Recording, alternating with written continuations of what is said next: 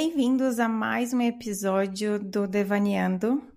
Hoje esse devaneio não vai ser sozinha, esse devaneio vai ter uma acompanhante muito especial. E já vou deixar o gancho de que talvez muitos episódios tenham pessoas devaneando comigo, porque esse daqui não é só um devaneio meu e muitas pessoas têm devaneios e muito a dizer e por que não trocarmos figurinhas e devanearmos juntos. Especialmente, sim, mulheres que têm tantos devaneios como eu e que podem estar junto nesse espaço comigo. E aí eu já vou dar um gancho e chamar ela aqui, a Bárbara Ellen, que é uma das pessoas que eu conheço através da comunidade Java, do Dev Java Girls, é, que esteve presente desde o início da comunidade em 2018 e que foi uma pessoa que eu acho que a gente, de alguma maneira, mesmo não estando presente, acabamos criando algum tipo de amizade à distância e que é um prazer para mim trazer ela comigo nesse episódio. Se apresente, Bárbara, quem é você aí nesse mundo da tecnologia? Oi, gente, tudo bom? Eu sou a Bárbara, eu sou de Brasília, mas atualmente eu tô morando no Canadá tem um ano que eu tô aqui com a minha família. É, a gente veio para um projeto, né, de imigração mesmo, assim, um projeto que a gente pensou bastante. É, e aí, quando eu vim para cá, eu tive que parar toda a minha carreira, a carreira que eu tinha construído como desenvolvedora no Brasil. Não era uma carreira extensa, mas enfim, tive que interromper por várias questões é, interrompi esse, essa, esse momento dessa carreira e aí comecei a buscar o que iria me fazer conseguir de novo isso aqui, né? Envolvendo várias questões, desde o idioma até se estudar e fazer outras coisas, né? Trabalhar com outras coisas enquanto esse movimento de voltar para a área não, não acontece. E aí, basicamente, é nesse ponto que eu estou aqui agora. Entendi é, nesse movimento de. Deixa eu só perguntar, quanto tempo que você trabalhou como desenvolvedora no Brasil? Quando que você começou a estudar tecnologia e quando de fato você entrou para o mercado? Tá, eu comecei a estudar tecnologia na faculdade, eu caí de paraquedas na faculdade, eu não sabia nada de computador. Assim, básico de computador, mas não sabia nada do que era programação. Então, eu comecei a estudar em 2017 e aí eu me formei em 2019 e em 2019 eu já estava trabalhando como desenvolvedora júnior em um banco lá, um banco de cooperativas lá da minha cidade, acredito que tem no Brasil todo. É, então, desde 2019 até 2022 eu trabalhei como desenvolvedora. Então você teve três anos de experiência, né? Basicamente. E você parou de trabalhar exatamente antes de ir para o Canadá ou você chegou a trabalhar um pouco com tecnologia estando no Canadá? Como desenvolvedora, eu parei de trabalhar em um mês depois que eu cheguei no Canadá. Um mês depois. Sim. E, e por, qual foi o motivo de você ter parado de trabalhar com tecnologia? A, a gente veio, eu vim com, com a ideia de que, enfim, a gente do que o que a gente vê na internet sobre imigração é completamente diferente de viver a realidade, né? E estar tá aqui cara a cara com várias coisas. Um dos motivos de eu ter parado, de, de, de eu ter saído do meu emprego, mesmo ele me, as pessoas me oferecendo para ficar e ganhar mais, e, enfim, salários altos, era justamente a diferença de real para dólar canadense. Não é tão grande quanto de real para dólar né, americano, mas ainda assim impactava muito na qualidade de vida da minha família. Então eu tinha que arranjar um emprego aqui e eu tinha que aprender o francês para poder arranjar um emprego qualificado e melhorar o inglês para poder arrumar um emprego qualificado. E então eu tive que pegar o que tivesse na minha frente, desde trabalho. Eu fiquei um tempo trabalhando como, com limpeza à noite em escritórios e para tentar manter um emprego de tecnologia no Brasil, né, como desenvolvedor. Mas não deu certo, isso era uma coisa que estava me desgastando muito, trabalhar com limpeza. Dois empregos todos os dias da semana estava me desgastando demais. Então eu tive que fazer um movimento de arrumar um outro emprego que me pagasse o equivalente e tive que, infelizmente, né, sair e fechar as portas para uma empresa que eu gostava muito. Entendi. E agora, depois de basicamente quase um ano, né, você está se expondo muito mais ao inglês e ao francês. Sim. Agora você se sente mais confiante em termos da língua para voltar para o mercado de tecnologia, mas você está focando no mercado específico canadense, certo? E sim, porque o nosso plano é, assim, talvez conseguir uma residência permanente. Então eu uhum. preciso que o meu plano de vida seja aqui dentro do Canadá. Eu não posso pegar emprego dos Estados Unidos ou de Portugal, poderia por uhum. questões de financeiras, mas isso uhum. não seria inteligente para o meu plano de imigração. Então são coisas Sim. que a gente tem que colocar na balança e, e ver o que, que é melhor para mim, para minha carreira e para minha família, porque eu não posso pensar só só em mim, só na minha carreira, enfim. Sim, decisões que envolvem muitas variáveis. Você é mãe, né? É casada, então tem outras pessoas envolvidas nessas decisões. E como tem sido esse processo? Você falou que tem sido desafia, desafiador, né? É, e vamos começar a devanear sobre isso, assim, o que você tem sentido durante esse processo? Nossa, assim, é, eu acho que para falar do processo que eu estou vivendo agora, eu vou ter que falar assim muito de como eu me senti quando eu cheguei, assim. É, eu cheguei achando que eu estava num, num nível ok, né? Porque eu tinha sido promovida a desenvolvedora plena na minha empresa, eu estava trabalhando bem, sempre recebi elogios, recebi aumento de salário, promoções por causa né, do meu desempenho. É, mas quando eu cheguei, que eu vi que o mercado aqui é completamente diferente, veio um baque assim de tipo, meu Deus, eu não sei nada. O que eu estudei não, não assim, vale para algumas empresas, mas eu não consigo avançar na etapa da entrevista, que é a etapa principal, assim, eu não consigo passar na entrevista. Então eu, meio que falei, tá, o que, que eu tenho que fazer agora? Eu tenho que arrumar um emprego e focar no idioma, beleza? Então eu vou fazer isso. Então eu parei de estudar completamente tudo envolvendo tecnologia. Foquei a minha vida em desenvolver o inglês. Meu inglês melhorou, assim, drasticamente, porque tive que trabalhar ouvindo pessoas, né, falando inglês o dia inteiro é, comigo. Entrei no francês, meu francês também se desenvolveu. E aí, agora que eu estou mais forte até emocionalmente, eu consigo fazer o movimento de voltar a estudar e enfrentar medos, assim, eu tinha medo de abrir um lead code e ver e, e faz, tentar resolver um problema sozinha, sozinha, eu tinha medo de, disso.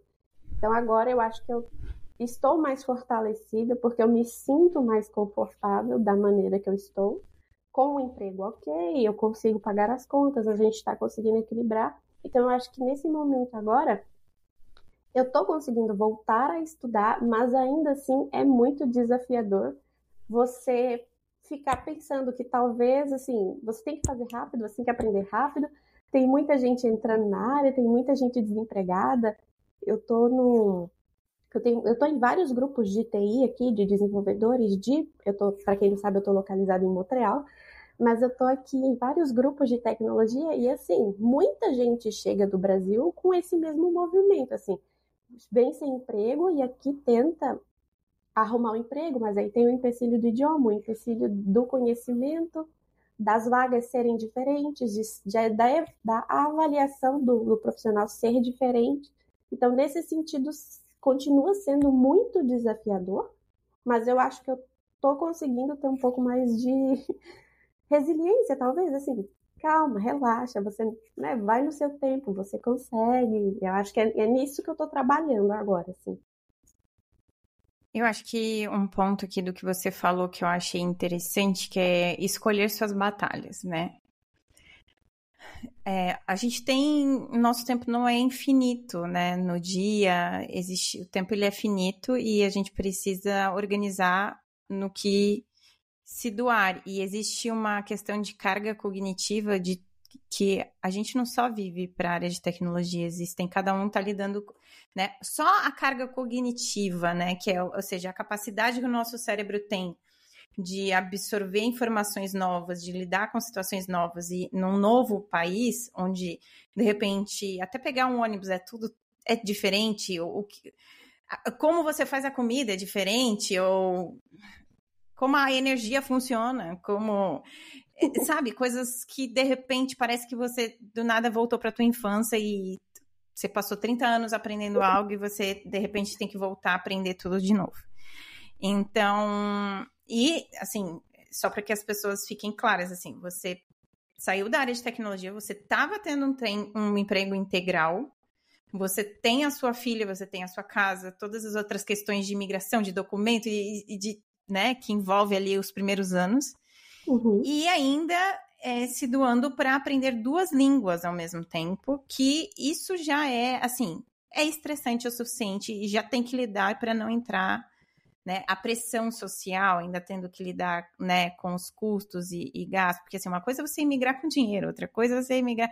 Por mais que você tenha planejamento, seres humanos normais nunca têm dinheiro suficiente para o que é o que é o gasto de uma imigração, né? Então, e aí você falou sobre o Let Code, né? Você falou, por exemplo, sobre o como as empresas avaliam de maneira diferente. Você trouxe também é, a questão da, da quantidade de profissionais disponíveis. É, isso tem muita diferença, né? E, e, e, a diferença da sua formação, né, no Brasil, né, do que talvez, por exemplo, você era desenvolvedora no Brasil, mas será que você codava 100% do tempo? O que que você, que que a, os projetos que você atuou te deram que tipo de know-how, né? E a, a, o cargo que você você quer tem, que você está tentando hoje, é, aí o que, que é esperado para esse cargo, né? Você falou do Let Code. Uhum é, é, é, é uma ferramenta muito usada, né, com, com problemas de base até acadêmica, né, e que eles usam, pro, às vezes, para as primeiras etapas já, para te eliminar. Então, se você não consegue atravessar essa onda aí nesse mar, você já fica para trás, né? Basicamente isso. Assim, é, eu percebo que a maioria das empresas aqui, porque a minha formação no Brasil, eu, eu sou formada em tecnólogo e análise e desenvolvimento de sistemas. Durante a minha formação, além de eu não ter tido tempo de estudar suficiente durante a graduação, porque eu já tinha filho, né? Foi um movimento assim, eu tinha que me formar, preciso, vou aprender o que der e é isso. Para entrar no mercado de trabalho, porque eu tinha que trabalhar, tinha filho, enfim, não podia só, tipo, não, vou sentar aqui, vou estudar depois da, da minha aula, vou revisar. Não existia isso. Tipo, você estuda e é isso paga para ele aprender na hora da aula e se não aprender, tipo, minha filha, vai ter que se virar depois, mas arranje um tempo. É, então, assim, além da minha formação não ter, não ter um, um, envolvimento tão grande quanto a ciência da computação, né, que na ciência da computação você para, você vê alguns problemas, você tem mais contato com problemas de algoritmo mesmo, tem uma coisa mais voltada ali para a área talvez até acadêmica, é, eu percebo que aqui os profissionais dão muito, os profissionais não, né? As empresas dão muito valor a esse tipo de conhecimento, porque aqui tem universidades excelentes e formam profissionais altamente qualificados. Então, o que eles querem? Eles querem os profissionais que estão saindo das universidades e que sabem esse conhecimento. Então, tipo, ferramenta eles podem ensinar depois. Então, eu estou concorrendo com uma galera que está saindo já altamente qualificada. Eu mesmo olhando a vaga, assim, a descrição da vaga, tipo, ah, não, Kubernetes, blá, blá, blá, blá, blá, eu percebo, tipo, cara, eu trabalhei com várias coisas, apesar de eu não ter feito nada 100% sozinha, porque a gente trabalha em time, né? É, mas eu trabalhei, eu tive contato com essas ferramentas e tudo. Só que aí, quando você vai fazer entrevista, você já recebe um teste logo de cara do Lead Code ou Coding Game, alguma coisa assim, e com o tempo. Ele tem um tempo lá em cima, então você tem que resolver com o tempo. E aí você fica sabe, vem uma pressão que parece que você realmente não sabe nada. Mesmo que você saiba resolver aquele problema, se você não tiver é, se treinado para fazer esse tipo de, de, de teste ou de entrevista, você não consegue passar. Então, assim, no começo eu tentei fazer umas duas entrevistas assim que eu cheguei aqui, duas ou três entrevistas, e aí teve um teste que a galera tava querendo, falava, não, temos para todos os níveis, mas a galera queria realmente sênior. Então, tipo, o teste que veio para mim, eu só abri o teste e falei, isso aqui. Eu dei uma risada, eu fechei o teste. Falei, olha, sinto muito, mas isso aqui não é o meu nível. Fui bem sincera com o recrutador. Ele falou, não, eu entendo, mas é porque realmente a gente está precisando desse tipo de profissional agora. Eu falei, beleza, então mais para frente, quando eu estudar e melhorar, eu procuro vocês de novo, mas no momento, não é. Ainda tem essa questão, né, de que agora as empresas estão buscando pessoas que saibam resolver os problemas delas. Elas não estão buscando tanta pessoa para ensinar. Tipo assim, a gente tem o júnior ali, mas a gente quer o júnior que acabou de sair da universidade. Então a gente não que... vai conseguir. Uhum. Será que esse. Que se formaram há muito tempo. Uhum. Você, você falou pessoas que saíram da universidade. Mas será que é, é aquilo que você falou? É como o profissional é formado. Né? Exato. Né? É, e aí existe uma diferença clara entre como os profissionais são formados fora do país e dentro do país. E eu acho, eu acho que existe. Aí você trouxe o caso, por exemplo, de que você, você fazia faculdade, eu não sei você, mas da onde eu venho, assim, a faculdade, o que, que a gente entende? Como que eu fui nutrida? É, tipo, o diploma é garantia de sucesso. A uhum. gente acredita nisso de um jeito, assim, tipo, é vendido isso. Quando eu era. Quando, sei lá, eu era mais nova, era isso que eu acreditava, porque de alguma maneira era como meu cérebro absorveu. Uhum. E, e não, é, não era absorvido que, tipo, se eu não soubesse o conteúdo, eu não estaria apta para o mercado, assim. É um negócio meio idiota, né? Pode parecer assim, tipo, óbvio. Mas, gente, era a mentalidade que eu tinha e é a mentalidade que muitas pessoas de renda de classe baixa acaba acreditando, porque muitas, tá? Muitos amigos meus, assim, acham que vai fazer a faculdade EAD, pegou o diploma e como não consegui? Como que eu não consegui? Porque me falaram que era isso que eu ia ter que. E aí tu se mata para conseguir pagar uma faculdade. Só que ao mesmo tempo você está tão cansado porque a tua vida está te exigindo tanto. E eu, e eu costumo dizer que isso já tem um privilégio, né? Que é a pessoa que fez o caminho bonito. O que é a pessoa que fez o caminho bonito? É aquela pessoa que estudou, teve o pai, teve toda aquela. Eu fiz a faculdade, ai, olha, participava de campeonato, de não sei o quê, não tinha aquela carga cognitiva, né? De responsabilidade de cuidar de uma família, de outras pessoas. E, de novo, isso não é, sempre tem as suas exceções. Sempre uhum. vai vir alguém que vai dizer assim: ah, mas eu conheço fulana que tinha cinco filhos, o marido tinha cuidado da mãe e tal, e ela ganhou um prêmio Nobel de tecno. Cara, ela é exceção, ela não é a média. A gente sempre tem que olhar para o nível padrão.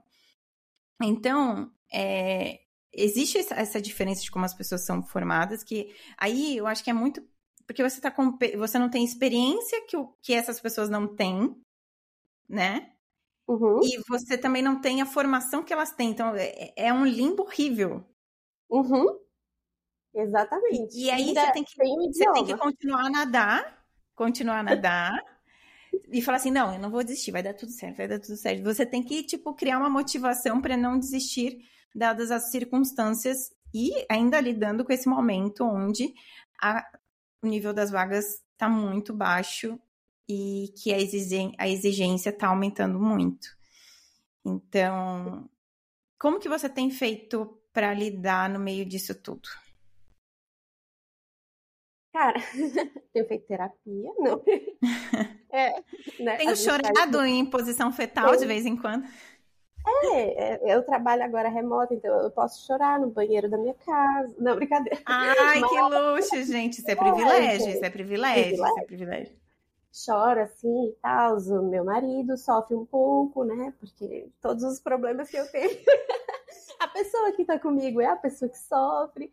Mas eu queria voltar um pouco no que você falou, que é pessoas de baixa renda, né? Tipo, as pessoas que que cresceram tendo incentivos e que é, tiveram algum parente que fez tecnologia, que foi bem sucedida, a pessoa acaba seguindo os passos dela. Tipo, eu vejo muitas histórias, né? Tipo, nossa, meu pai que era programador e tal, e aí eu segui os passos, e a pessoa tem todo o tempo do mundo para estudar, é, e aí ela não precisa se preocupar em trabalhar para sobreviver, e ela consegue fazer uma faculdade integral e passa o dia inteiro estudando, e tem dinheiro, o pai dá dinheiro para ela lanchar. Gente, isso é muito, assim, é, para mim, esse tipo de, de, de, pessoa, ela já está vivendo uma, um privilégio, assim, que eu não imaginava que, que alguém poderia viver, porque eu também sou baixa renda. Né? Eu vim da periferia, eu sou de Brasília, mas eu vim da periferia de Brasília. É, então eu também tinha essa mentalidade de que a faculdade era um sucesso. Porque se eu conseguisse entrar numa faculdade, significava que eu estava tipo, no topo, assim. Cara, muita gente que eu conheço não faz faculdade. Eu morava num lugar que muita gente não terminava o ensino médio. Então, assim, fazer uma faculdade era. Sucesso. Venci na vida. Aí você Exato. entra nesse meio e você descobre que não, você não é nada. Você não sabe nada. Exatamente. Porque você acaba entrando no. Depende do momento, depende de, de como a sua família está vivendo, do que, que ela precisa de você, porque eu tive que ajudar, até hoje eu ajudo minha família financeiramente.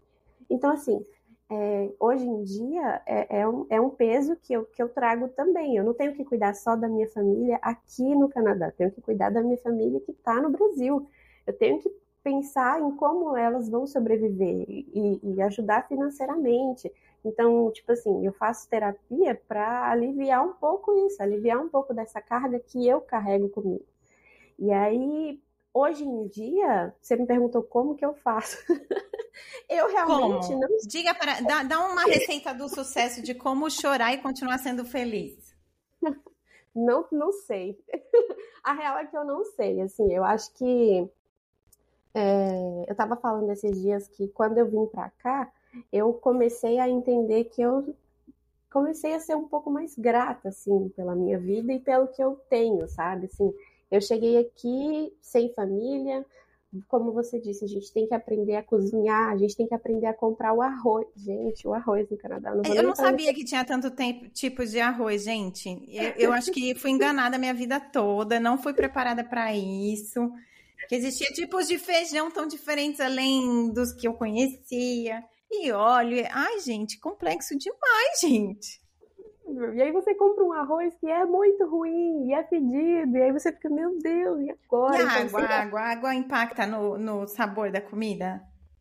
Com certeza. Aqui tem filtro em tudo, tá? Porque a água aqui é cheia de metais pesados, então eu tenho filtro até no meu chuveiro. Porque eu não posso cozinhar com a água que sai da torneira. Gente, em Brasília a água era tratada. Eu, eu podia beber a água que saía da Depois torneira. Depois eles falam que no Brasil, eles estão perguntando se a gente teve, se a gente tem saneamento básico e tal. Ah, meu Deus, enfim. É, tem lugares que não tem, né? Infelizmente, até é. hoje. É. Mas, sim, mas, sim, assim, sim. A minha vivência ali, eu tinha uma água boa.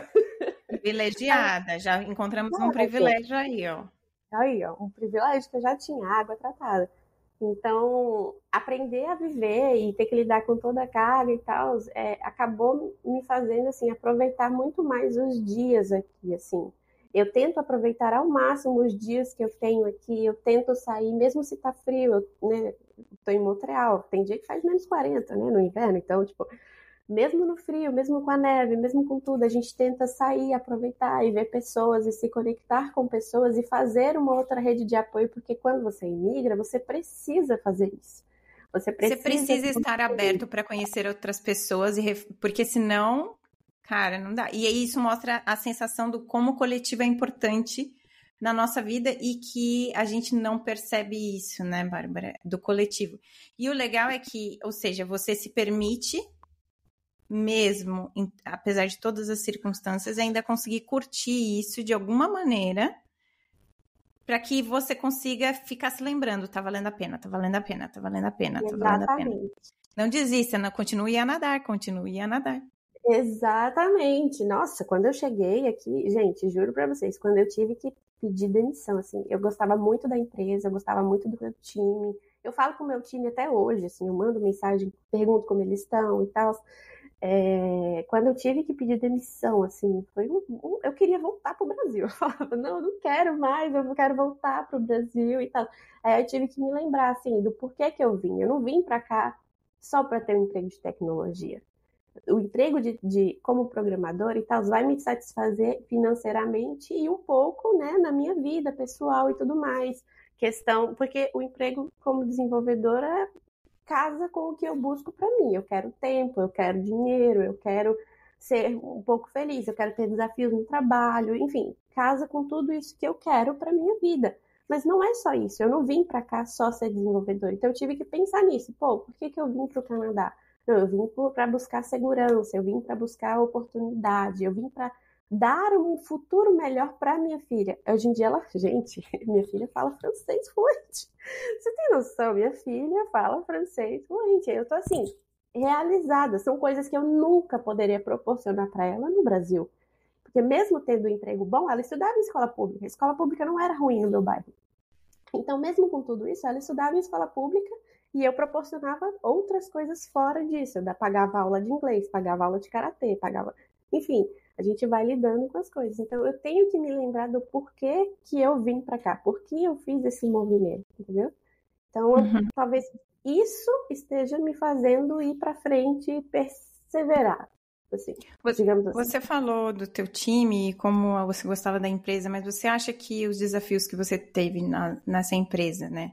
Você trabalhou durante uhum. quatro, três anos. Durante esses três Sim. anos, o quanto eles te habilitaram para o mercado?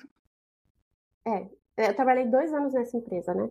É, olhando em, em retrospectiva, eu vejo que faltou é, a questão de desenvolvimento de código, questão de projeto, pegar projeto e realmente me desenvolver, assim, falando tecnicamente, né? É, eu gostava muito, mas eu percebo que eu também gostava porque eu estava um pouco acomodada. Eu já sabia os projetos, eu já sabia o que fazer. É, eu pegava projetos que não tinham, eu pegava tasks que não tinham nada a ver com, com programação também, porque às vezes a gente pega isso e acabava sobrando para mim. É, e aí eu pegava outras tasks, por exemplo, tipo de ah, migrar um, os projetos de Mesos para Kubernetes. Aí você passa, tipo, é uma coisa muito mais de ferramenta do que código em si. E você e aí... segue um template, né? Por exemplo, o, o time de DevOps estabeleceu que para você migrar de uma plataforma open source de cloud para uma paga, um provider pago, é, você vai pegar e vai entrar no projeto, tem os arquivos X, e você tem que mudar, os arquivos X para os arquivos é. Y, passando parâmetros diferentes e tal, e você segue aquela receita de bolo. E aí entra muito tipo aquilo que a gente que eu vou falando assim. Sempre se questione o que você está fazendo hoje na empresa te habilita no mercado quando você cai no mercado? Isso que você está fazendo, você está sendo um consumidor de tecnologia ou você está sendo um produtor de tecnologia? De novo, não é que não tenha problema você produzir e consumir. A questão é que na hora que a maré baixa, quem são os peixes que sobrevivem? Exatamente. Os que estão exatamente. mais no fundo ou os que estão no raso? Exatamente. E às vezes a gente se deixa levar, porque assim, gente, o mercado vai começar a ser agressivo. Por quê? Porque acontece em qualquer área. E eles, por que, que eles vão deixar de fazer isso com a nossa? Entendeu? Agora caiu a ficha da, dos alecrins dourados que eles não são tão dourados assim.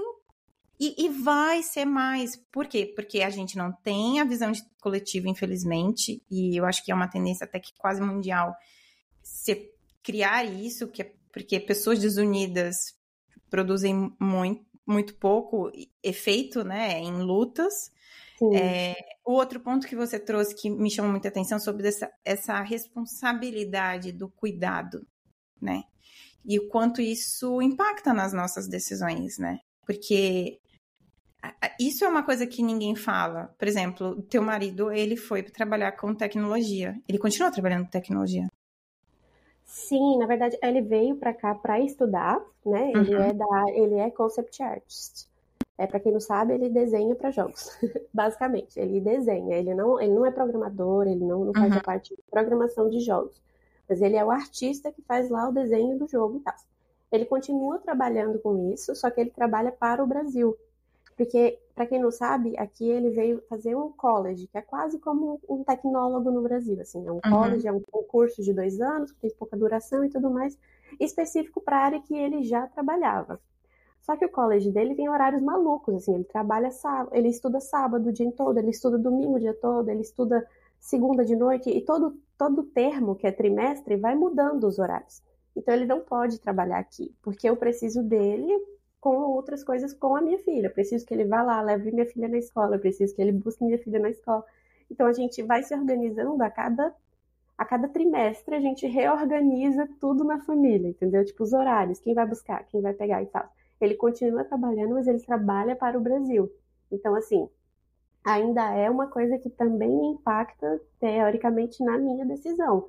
Porque eu não vou sair do meu emprego agora, apesar de que o meu emprego não é relacionado com programação, mas eu não sairia do meu emprego para ganhar qualquer coisa. Eu não entraria agora na minha área a qualquer custo, porque eu não posso, eu não tenho essa essa possibilidade. Sim, é, é, um combinado, onde as pessoas, ambas as partes têm os seus papéis, né? Porque eu imagino também que não deve ser fácil para ele estudar e trabalhar e ainda é, participar de tarefas, mas ainda assim, eu acredito que para que ele cons consiga executar isso, você acaba tendo que dar conta de todo o restante que ele não vai conseguir dar conta. Então, assim, é isso. isso é em qualquer relacionamento, tá? Para que um consiga fazer uma coisa, o outro vai ter que acabar assumindo outras. E nesse caso, você teve que assumir muito mais, e ainda existe a, a, carga cognitiva de uma pessoa que ascendeu na vida, que eu falo, não que você seja rica, uhum. mas que saiu um pouquinho daquela, daquela de onde veio e tem aquela, às vezes, uma responsabilidade grande de puxar os seus junto consigo. Exato. Então, tem essa responsabilidade maior. Então, não é sobre, ah, eu tô pensando na minha carreira. Não, a sua carreira não é, a, não é o. Não é o. A, como que fala? O, o ponto principal da história. Não é a sua prioridade. É. Não pode ser sua prioridade. Não é que você não gostaria não, que fosse. Exatamente. Mas não pode.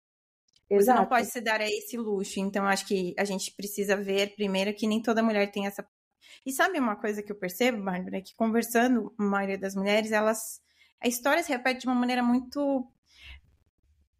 Muito Dolorida, fácil, né? assim. Muito... Não, é, não é que assim, o que eu tô querendo dizer assim. Eu, é difícil porque, assim, uma coisa que me incomoda um pouco no Brasil é que a gente tem uma grande onda de mulheres que estão entrando para a área da programação e aí elas falam assim: ah, eu escolhi não ter filho, eu escolhi não casar, eu escolhi, enfim ou elas casam com quem já é da área, tipo, e aí uhum. essas mulheres em especial, elas acabam falando assim, se eu eu escolhi esse, isso para mim, para poder me impulsionar na minha carreira, vocês não escolheram isso, foda-se vocês.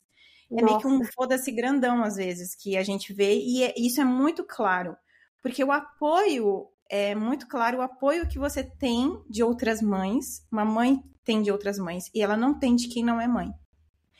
Isso é real. E, e, aí, eu tô querendo o que só reforça, tipo assim, porque talvez, né, o que eu tô querendo dizer. E aí, o que eu falo até mulheres que são abertas, que super se dizem feministas e tal, mas que na prática o que às vezes a gente tem é um discurso vazio, porque não existem ações realmente. E, e é muito difícil a gente e não que eu não vou querer trazer aquele termo de sororidade, porque eu acho que a gente não tem que gostar de todo mundo, ser legal com todo mundo.